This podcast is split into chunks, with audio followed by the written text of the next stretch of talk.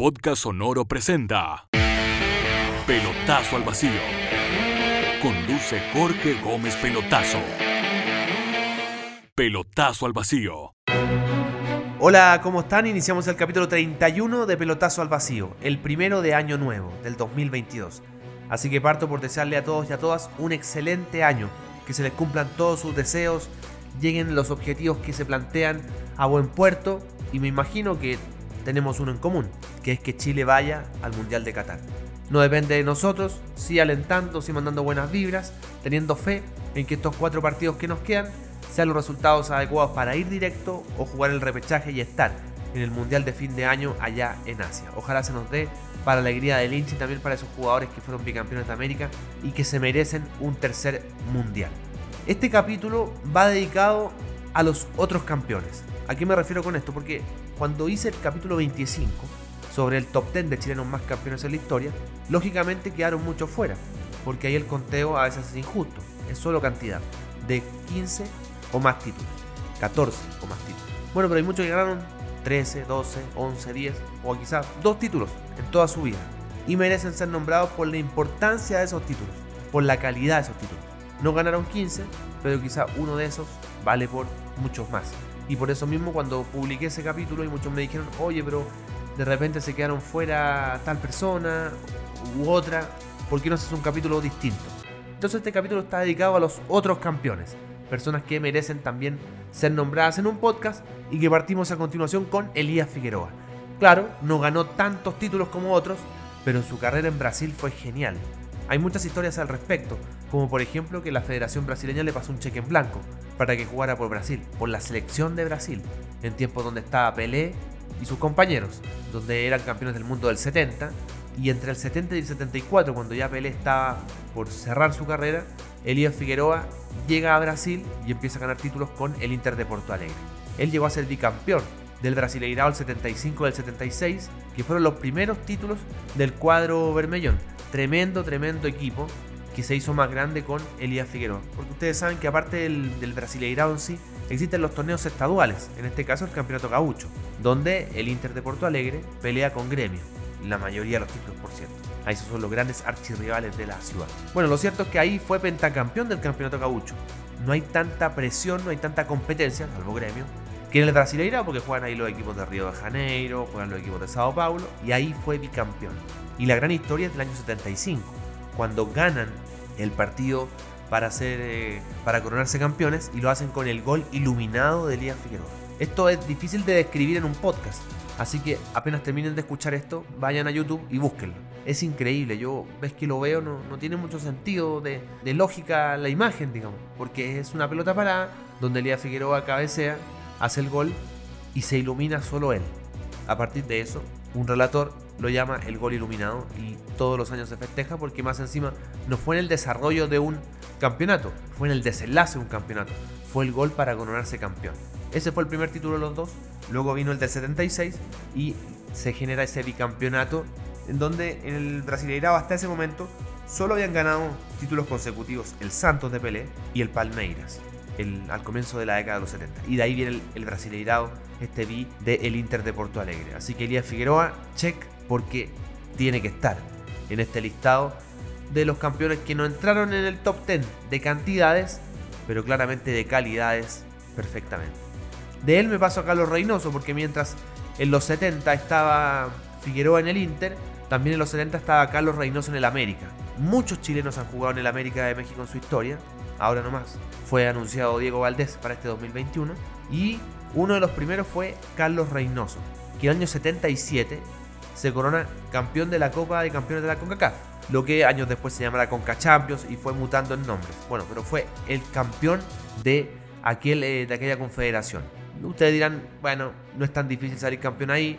Claro, porque compiten con los norteamericanos, con los estadounidenses. A veces aparece un canadiense, un equipo hondureño, un equipo salvadoreño, no mucho más pero al final la gran lucha es entre estadounidenses y mexicanos, sí, pero también hay otros mexicanos. Y el América fue campeón con ese equipo de Carlos Reynoso, tremendo, tremendo equipo. Pero el desafío siguiente, y es el título que quiero recordar, es la Copa Interamericana, que en algún momento la jugó Colo Colo, ¿se acuerdan? Contra el Puebla, cuando sale campeón. La Católica la jugó contra el Saprissa, porque Sao Paulo no la quiso jugar. ese torneo que, una final, ida y vuelta, que la jugaba el campeón de la Copa Libertadores contra el campeón de la Copa de Campeones de la CONCACAF. Bueno, y el América enfrentó a Boca Juniors. Tremendo equipo Boca Juniors. Y ahí uno se da cuenta que si en la historia de la Interamericana casi siempre la ganaba el sudamericano, porque tenía más calidad, más experiencia los jugadores que los que venían de la CONCACAF.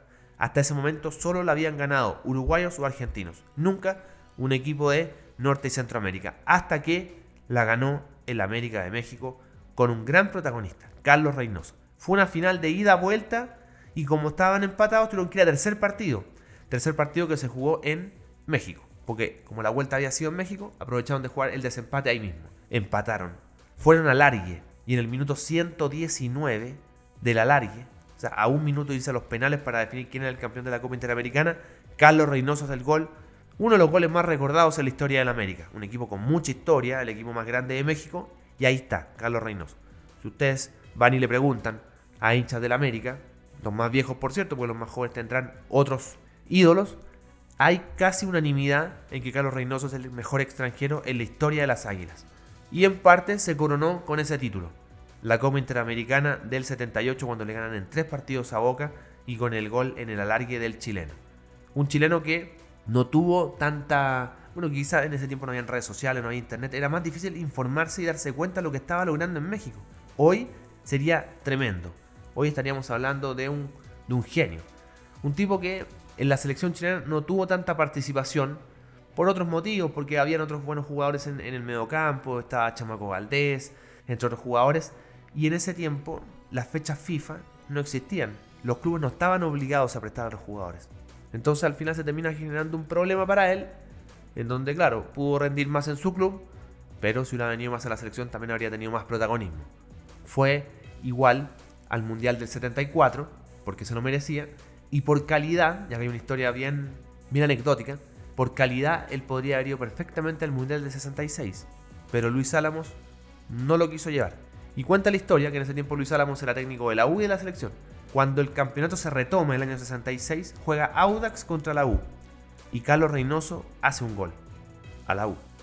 Dicen, quienes asistieron a ese partido, que Carlos Reynoso va y se lo celebra, no sé si en la cara, pero bastante cerca a Luis Álamos como diciéndole, aquí estoy porque para muchos ir al Mundial, pero el técnico quiso otra cosa. Check, Reynoso. Tercer ejemplo, Iván Zamorano. Y cuando hablamos de Iván Zamorano, de inmediato el recuerdo se va a la Liga Española del 94-95, donde hasta ese momento el Barcelona de Cruyff tenía la mayoría de las coronaciones. Era campeón de la Copa del Rey, era campeón de la liga, goleaba a sus rivales. En la última liga que había ganado el Barcelona, la anterior a esta, la 93-94, la había ganado 5-0 al Real Madrid en Barcelona. Bueno, en esta temporada el Real Madrid le devuelve la manita. De hecho, por estos días está aniversario. El Real Madrid le gana en el Bernabéu 5-0 al Barcelona con 3 goles de Iván Zamorano. Si ustedes me preguntan a mí, contando clásicos extranjeros, es la actuación personal más importante de un jugador chileno porque hacer 3 goles en un clásico y más encima de este clásico estamos hablando de Real Madrid y Barcelona es tremendo, tremendo lo que hizo. Una campaña donde también fue Pichichi, y que el partido que lo coronó fue el de, ante el Deportivo La Coruña en Madrid cuando tenían que ganar sí o sí y se da sobre el final con ese pase en diagonal largo de José Emilio Mavisca. Zamorano la para de pecho, le pega cruzado y ganan 2 a 1. A un equipo que por ese tiempo le decían el Super Deport porque estaba Bebeto, estaba Mauro Silva, entre otros jugadores. Muy buen equipo. Y el Real Madrid fue capaz de ganarle y ser campeón después de mucho tiempo. La historia más linda acá, que no es un título, pero ha quedado también en, la historia de, estas leyendas que, ha tenido el fútbol chileno, tiene que ver con que Zamorano no era el gusto de Jorge Valdano y siempre era, o la prensa hablaba del quinto delantero, que han hecho muchos jugadores, no solo chilenos, cuando ven un contexto así, dicen muchas gracias, me voy. Y ahí está la importancia de Zamorano y, y lo que lo hace un tipo admirable. Él se quedó a pelear y pasó a ser el cuarto, el tercero, el segundo y terminó siendo titular. Terminó siendo el goleador del campeonato, el mejor jugador iberoamericano de la liga. Tremendo, tremendo. Un ejemplo, cuando las cosas no se nos están dando, están muy complicadas, ahí es cuando más hay que remar. Y es cierto, a muchos nos pueden dar ganas de mandar todo a buena parte, pero él nos demuestra de que no hay que hacerlo. Y en una de esas vas a ser muy feliz porque está la satisfacción de haberla remado de atrás y darle, y darle, y darle. Así que tremendo Zamorano. Y la otra historia de Zamorano tiene que ver con la Copa UEFA. La Copa UEFA con el Inter, la que ganó en 1998. Porque la historia ahí es muy dura. En la temporada anterior, el Inter había jugado con el Schalke 04, que fue la final, la última final de Copa UEFA de ida y vuelta. En la ida en Alemania gana el Schalke 1-0. En la vuelta en Italia gana 1-0 el Inter con gol de Zamorano. A 6 minutos del final. El Schalke estaba siendo campeón. Se van a penales y a Zamorano le ataja el penal Jens Lehmann. Le pasa un Jens Lehmann porque después jugó en el Arsenal, perdió la final de la Champions contra el Barcelona, de hecho lo expulsan. Y también fue arquero de Alemania en el Mundial del 2006. Bueno, se sabe después de que Lehmann tenía un papelito donde tira, cómo tiraba cada jugador del Inter. Lo tenía estudiado. Ya Zamorano lo tenía estudiado, se lo atajó.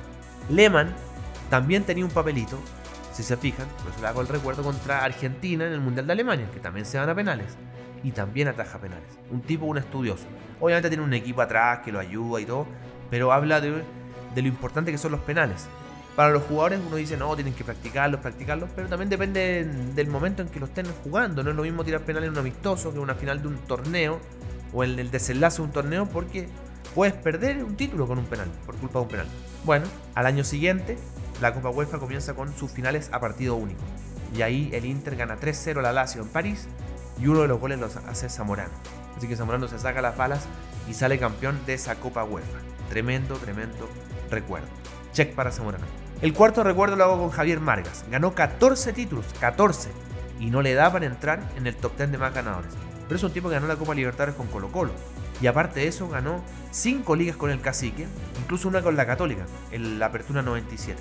Y en esa época que muchos jugadores de Colo Colo, Miguel Ramírez, Pizarro y el mismo Margas, años después fue Héctor Tapia, jugadores de Colo Colo que se iban a la Católica y con buenas campañas. En el caso de, Javier Margas, un histórico, fue con Chile al Mundial de Francia 98. Gran, gran recorrido en, el Cacique, jugó la Premier League, en el West Ham United. ¿Se acuerdan cuando se pintó el pelo? Rosado con, con celeste. Un, poco lo que hizo con la selección también. Cuando enfrenta a Brasil, se pintó el pelo rojo. Y en las clasificatorias, esto parte yo creo que ahí era como una especie de apuesta, que si clasificábamos al mundial, se iba a pintar el pelo con los colores de la bandera. Y se lo pintó. Así que tres momentos de su carrera donde se pinta el pelo. Pero eso es anecdótico. Lo importante es lo exitoso que llegó a ser, logrando esa histórica Copa Libertadores para Colo Colo el año 91 ante Olimpia. Así que Javier Margas sin duda también merece un espacio en estos otros campeones, que no entraron por cantidad, pero que por calidad claramente van a estar presentes ahí. Hago un alto en este capítulo para contarte de Cabañas Foráneo ubicadas en un santuario de la naturaleza a orillas del río Maullín, están a 5 minutos del centro de Puerto Varas. Es el sitio ideal, con cabañas para 4 y 7 personas.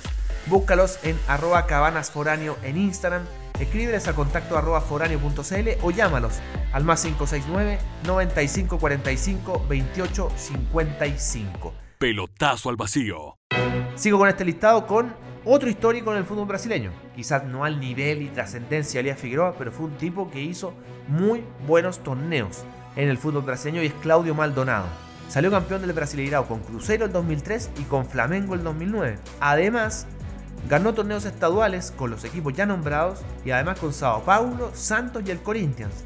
Como si fuera poco, ganó la Recopa 2013 con el Timao. Tremenda, tremenda carrera de Maldonado. Ahora ayudante técnico en Red Bull en el, equipo del Bragantino, donde llegó a la final de la Copa Sudamericana. Un muy buen eh, jugador que lamentablemente por lesión no pudo ir al Mundial de Sudáfrica porque Marcelo Bielsa lo tenía considerado. Y hubiera sido la coronación a un, jugador que se fue muy joven al fútbol brasileño y de inmediato empezó a rendir. Voz autorizada ya, lo quieren mucho, hinchas de todos los equipos lo respetan mucho. Porque imagínate, hay jugadores, como en el caso de Figueroa u otros extranjeros, que llegan y hacen historia en un equipo. Pero ir pasando de equipo en equipo y ser campeón en todos, te hace un tipo respetable. Te hace un tipo respetable y con campañas muy regulares, un tipo que se lesionaba poco. Lamentablemente, como digo, se lesionó en el peor momento cuando podría haber ido al, Mundial de, Sudáfrica. Ganó la medalla de bronce en Sydney 2000.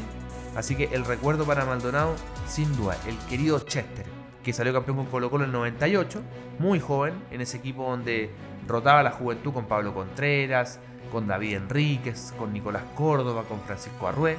Y bueno, él fue uno de los que salió rápidamente al extranjero a hacerse, hacerse notar para bien. Muy buen jugador que también tuvo campañas en Europa jugando en el Fenerbahce. Llegó a jugar Champions League. De Maldonado me paso a otro que hizo historia en Colo Colo, pero acá estamos destacando triunfos internacionales, copas que han quedado en el recuerdo. El caso de Humberto Suazo. Él fue tricampeón de la Conca tricampeón con el Monterrey. Por algo es ídolo, por algo llegó a ser el goleador histórico del equipo, hasta que lo, superó Funes Mori el año pasado. Llegó a jugar unos meses en, en, la filial, un tipo muy, muy querido, un ídolo de los extranjeros más importantes en la historia del equipo regiomontano. Y bueno, 2011 le ganan al Real Salt Lake de Estados Unidos. 1-1 de local, ¿quién hizo el gol? Suazo. 1-0 de visita, ¿quién hizo el gol? Suazo. O sea, en, esa, en, esa, en ese torneo, en el desenlace, Suazo, mejor jugador del torneo y de la final. 2002 se enfrentan al Santos Laguna. 2-0 de local. ¿Quién hizo los goles? Suazo, doblete. Perdieron 2-1 de visita, ganaron el título. Y el 2013, de nuevo en el Santos, se hablaba de la revancha, ahora sí el Santos Laguna les, puede ganar. Eh, bueno, campeón de nuevo el Monterrey. 0 a 0 de visita, 4 a 2 de local, gol de Suazo. Entonces se fijan, en el tricampeonato, Suazo hizo goles en las tres finales. Es tremendo, tremendo el registro que hizo.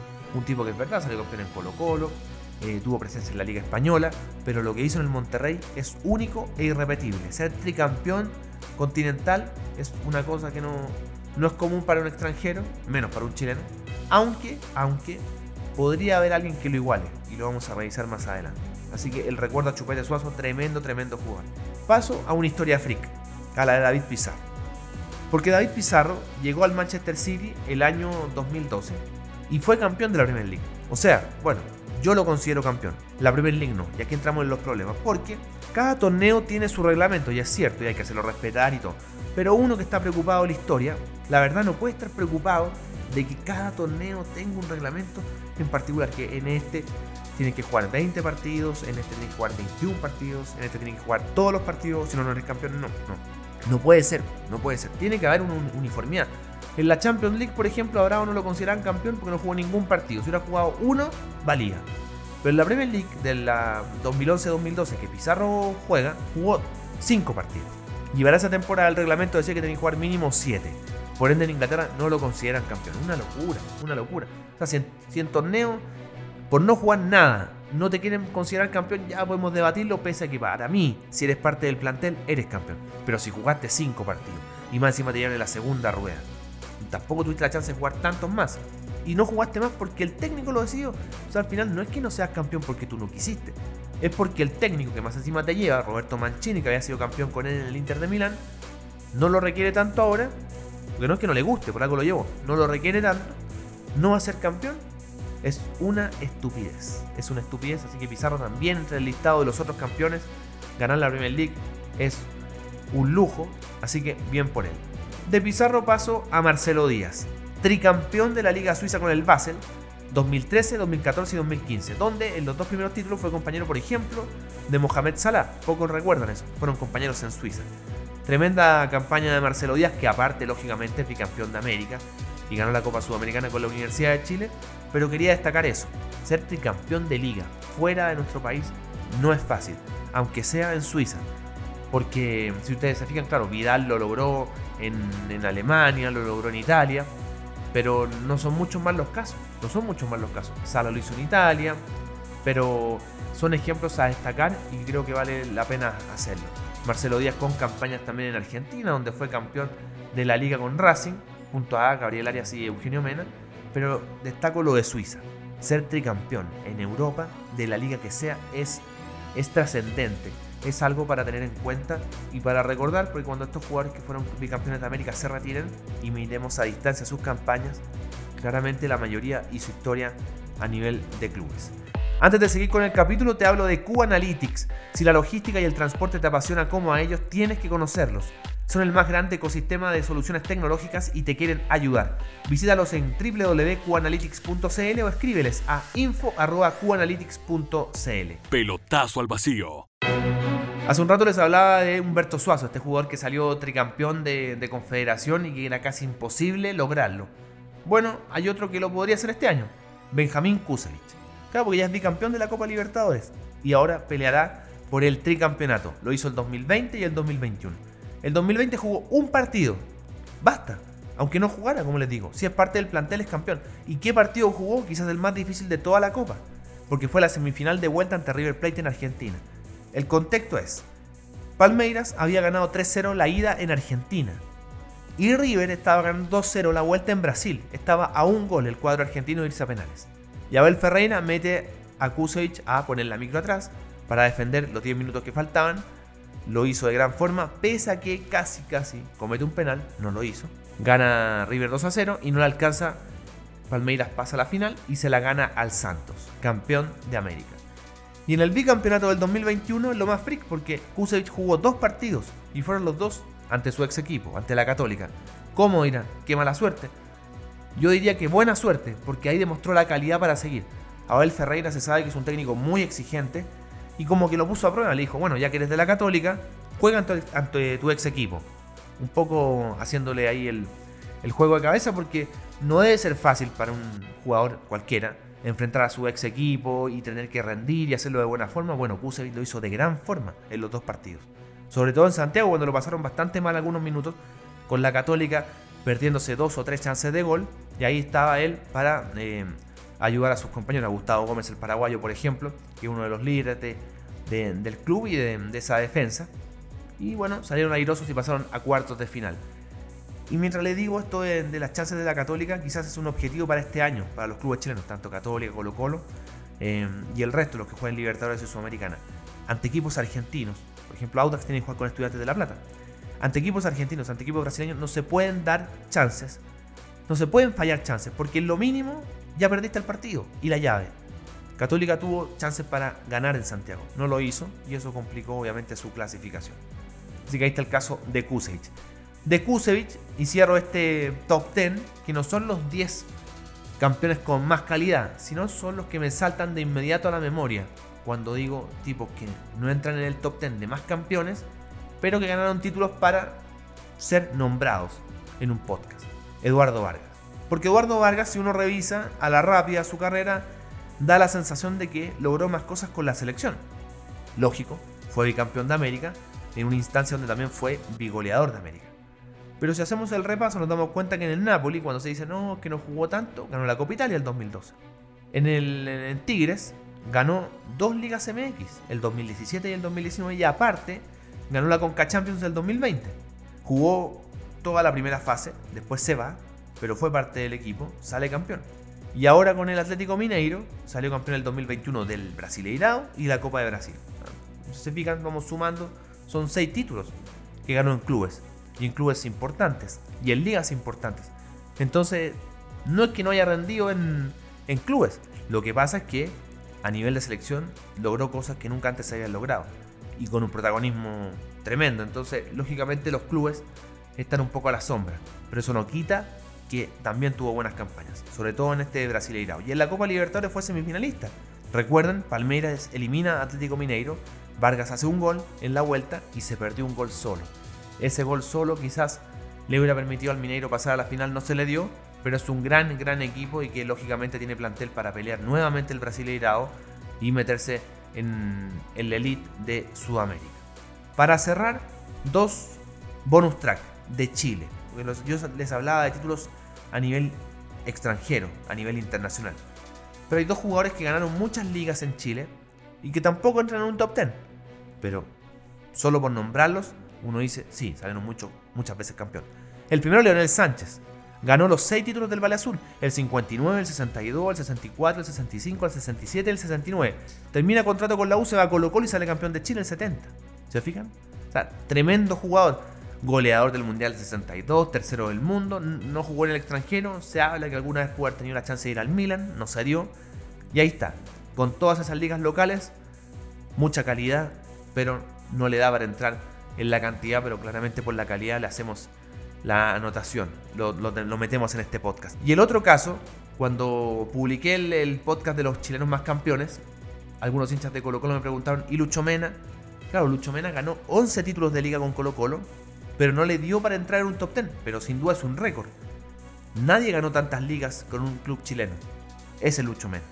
96, clausura 97, 98, Clausura 2002, el Tetracampeonato 2006-2007, Clausura 2008, Clausura 2009 y Clausura 2014. 11 copas ganó Lucho Mena y que también está en la historia del fútbol chileno, de las ligas locales, pero como les decía, no alcanza a entrar en un top 10, pero sí entra con honor en este podcast de los otros campeones. Comienzo a despedirme, les mando un abrazo, como les decía, que sea un gran 2022 para todos. Este es el capítulo 31 de Pelotazo al Vacío, que estén bien. Adiós. Podcast Sonoro ha presentado Pelotazo al Vacío. Quedamos al día con todo lo que necesitan saber del mundo del fútbol. Jorge Gómez Pelotazo se prepara para el próximo capítulo.